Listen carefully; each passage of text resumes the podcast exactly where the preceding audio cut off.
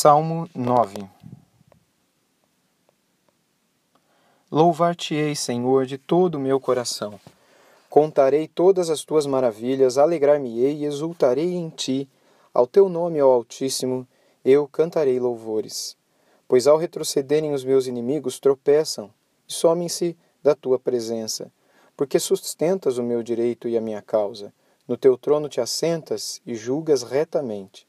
Repreendes as nações, destróis o ímpio e para todo sempre lhes apaga o nome. Quanto aos inimigos, estão consumados, suas ruínas são perpétuas. Arrasaste as suas cidades, até a sua memória pereceu. Mas o Senhor permanece no seu trono eternamente, trono que erigiu para julgar. Ele mesmo julga o mundo com justiça e administra os povos com retidão. O Senhor é também alto refúgio para o oprimido, refúgio nas horas de tribulação. Em ti, pois, confiam os que conhecem o teu nome, porque tu, Senhor, não desamparas os que te buscam. Cantai louvores ao Senhor, que habita em Sião. Proclamai entre as nações os seus feitos. Pois aquele que requer o sangue, lembra-se deles e não se esquece do clamor dos aflitos.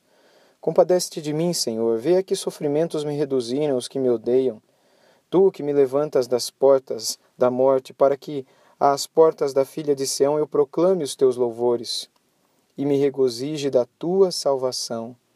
Afundam-se as nações na cova que fizeram, no laço que esconderam, prendeu-se-lhes o pé. Faz-se conhecido o Senhor, pelo juízo que executa, enlaçado está o límpio nas obras de suas próprias mãos. Os perversos serão lançados no inferno, e todas as nações que se esquecem de Deus, pois o necessitado não será para sempre esquecido e a esperança dos aflitos não se há de frustrar perpetuamente. Levanta-te, Senhor. Não prevaleça o mal, o mortal. Sejam as nações julgadas na tua presença. Infunde-lhes, Senhor, o medo e saibam as nações que não passam de mortais. Queridos irmãos e amigos, o Salmo de número 9 nos lembra da misericórdia que Deus tem e de como ele socorre aqueles que estão aflitos, como ele é a esperança dos aflitos, como ele é a certeza ah, que ninguém pode tirar do coração daqueles que nele eh, esperam.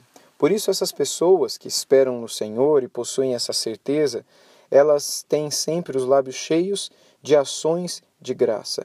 Esse salmo, Salmo 9, mais um salmo do rei Davi, mais um salmo para ser cantado, ah, inclusive o título que o próprio Davi deu é, ao mestre de canto, segundo a melodia, a morte para o filho, um salmo de Davi.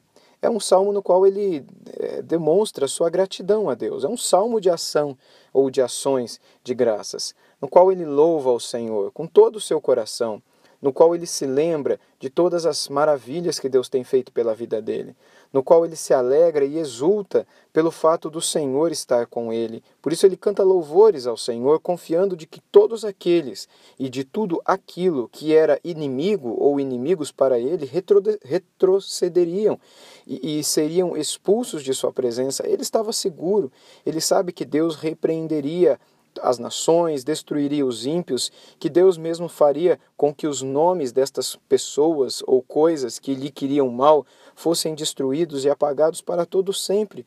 O Senhor é o único que permanece para sempre, que julga retamente, é o único que administra com retidão e que julga o mundo com justiça, e o Senhor está com ele, e ele está no Senhor. Ele está naquele que é o alto refúgio do oprimido, ele está com aquele que é o refúgio nas horas da tribulação, e ele confiava no nome do Senhor que não desamparará, não desampara e não desampararia jamais aqueles que nele confiam. Por isso todos eles deveriam cantar louvores ao Senhor com toda a sua alma com todo o seu coração, porque Deus tem compaixão daqueles a quem ele vê sofrendo, como diz o verso 13. Ele, Deus, é aquele que se levanta e não permite que a angústia e o sofrimento destruam os filhos dele, o Senhor. Por isso, todos devemos nos regozijar, nos alegrar na salvação que temos no Senhor certos de que aqueles que estão distantes dele, em suas maldades, afundarão nas mesmas, sobretudo aqueles que estão querendo o mal uh, daqueles que são do povo de Deus, mas que Deus cuidará de você, que Deus dará a paga para aqueles que são perversos e fazem perversidades e querem a perversidade e dela não não se arrependem, mas o Senhor, quando olha para o necessitado, quando olha para aquele que aparentemente foi esquecido, quando olha para aquele que vive em aflição, Deus se levanta para ser a esperança deste. Deus é aquele que acaba com toda a frustração para todo sempre. Por isso, nos dois últimos versos, Davi diz: Levanta-te, Senhor, não prevaleça o mortal. Sejam as nações julgadas na tua presença, infunde-lhes, Senhor, o medo. Saibam as nações que não passam de mortais. A esperança de Davi e a gratidão de Davi estavam em que ele pôde saber que Deus é eterno e que ele, como mortal, poderia ser eterno também se ele repousasse e descansasse nas mãos do Senhor. Nas mãos do Senhor, nada poderia lhe atingir, nada poderia lhe ferir.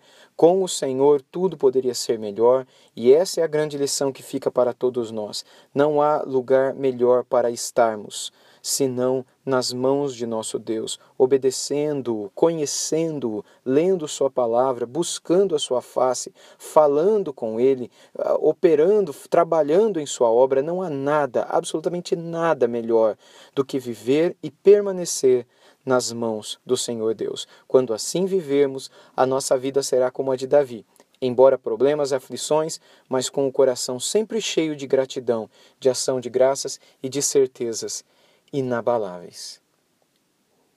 Querido Deus e Pai, obrigado por isso que nada pode destruir, por essas certezas que ninguém podem abalar ou tirar do nosso coração. O Senhor está conosco, o Senhor é quem nos consola, o Senhor é quem tem preparado uma mesa diante de nós, uma mesa de glória, uma mesa de paz, de bondade e de misericórdia. Obrigado, Senhor, porque as nossas vidas estão nas tuas mãos, graças à tua compaixão e misericórdia que estendeu tais mãos para nos socorrer. Se não fossem tuas mãos terem descido para nosso resgate, nós permaneceríamos perdidos, como tantos neste mundo estão. Mas por tua bondade, tu nos resgataste. E aqui estamos falando com o Senhor. Queremos, ó Deus, como Davi, ter os nossos lábios diariamente cheios da mesma gratidão do mesmo reconhecimento, da mesma força, das mesmas certezas. Que nada tire isso de nós, para a tua honra e para a tua glória e para o bem, ó Deus, e alegria de todo aquele que vive em tua presença e faz parte do teu povo. Nós te louvamos, Senhor Deus, te damos graças com todo o coração por tudo que tens dado a nós. No nome de Cristo Jesus. Amém.